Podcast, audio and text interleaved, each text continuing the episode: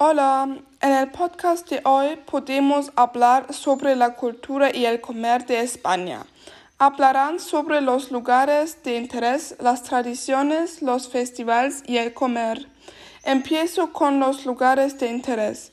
Madrid tiene muchos lugares buenos y muy turísticos. El primero puedo hablar sobre el Parque del Buen Retiro. Lo está al este de Madrid y lo es más grande.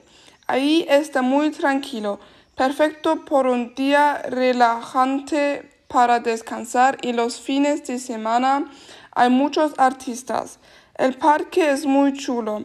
Si tiene caminar, puedes alquilar una bici o una Segway para pasear por el parque. Es un lugar con muchas opciones para actividades.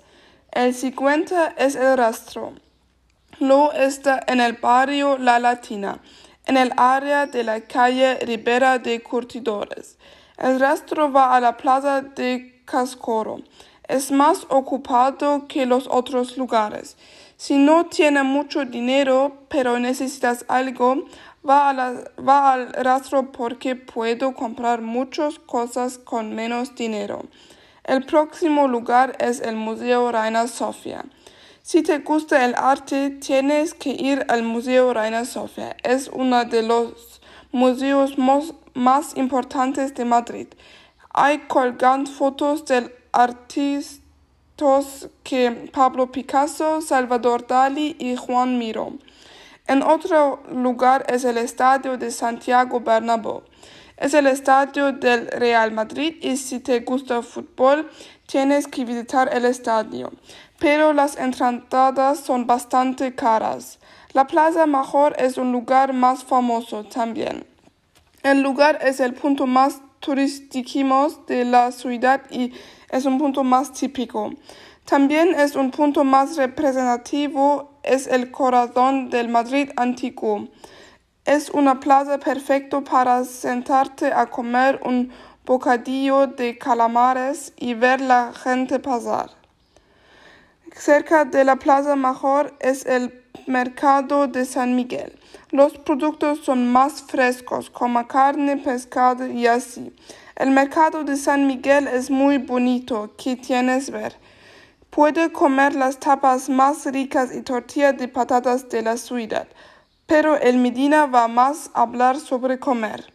Hay el templo de Debod. Es el lugar perfecto para ver la puesta de sol. Ahí es muy romántico. El templo es más famoso, es un auténtico templo egipcio antiguo y tiene más de dos mil años y fue un regalo de, del gobierno egipcio a Madrid. El último lugar es el matadero. Lo es creativísimo del Madrid. Es un centro cultural con proyectos muy interesantes. Pasado el lugar sido un matadero, es por eso que el sitio así se llama. En Madrid hay muchos lugares muy hermosos que se puede visitar, pero habló sobre los más famosos. Lana va a hablar sobre los festivales en Madrid. Venemos a las tradicionales fiestas y celebraciones de Madrid. ¿Dónde y cuándo tienen lugar estas fiestas y cuál significado? Ahora te cuento algunos festivales de Madrid. En Madrid hay muchos festivales que también conocemos en Alemania. Por ejemplo, el Carnaval y Nochevieja. Sin embargo, hay festivales en Madrid que solo celebran ahí son significativas para España. 2 de mayo.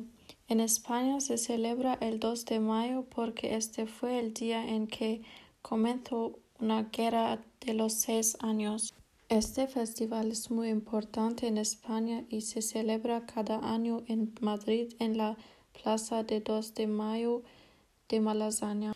Hay más festivales en España, por ejemplo, la Verbena de la Paloma y Cabalgara de Reves. La Verbena de la Paloma es en el 15 de agosto y tiene lugar en el barrio de la Latina. Más famosos son las bailes y el concurso de mantones de Manila. La cabalgada de Reyes es en el 5 de enero. La gente Baltasar iba por toda la ciudad con mucha música y espectáculos y disfrazarse de algo. Ahora hablamos sobre las tradiciones de Madrid. Ahora os cuento algo de las tradiciones de Madrid. Una de las fiestas más populares de Madrid es la fiesta de San Isidro. Chotis, el chotis es una música y baile. Claveles y mantelas son las palabras que describen a la perfección esta fiesta popular y tradicional que se celebra en mayo de cada año. La mantilla es un velo utilizado por las mujeres españolas de la Edad Media que cubría la cabeza y el cuello hasta los hombros. Los trajes de los chulapos y chulabas llenan las calles de la capital española para conmemorar al santo patrón de la ciudad, Isidro, en este día. Cuenta la leyenda que este santo hizo brotar un manantial golpeando una piedra con su bastón. Aquí es donde se encuentra hoy la ermita de San Isidro, en el barrio de Carabanchel de Madrid. Además, las corridas de toros se llevan a cabo tradicionalmente durante la fiesta de San Isidro.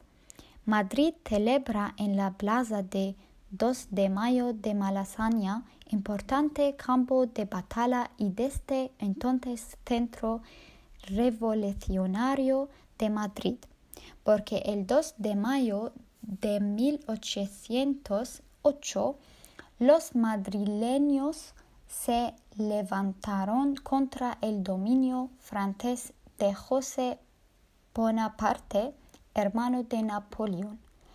Luego comentó una guerra de independencia de seis años de la cual emergió una España fortalecida con la primera constitución del país.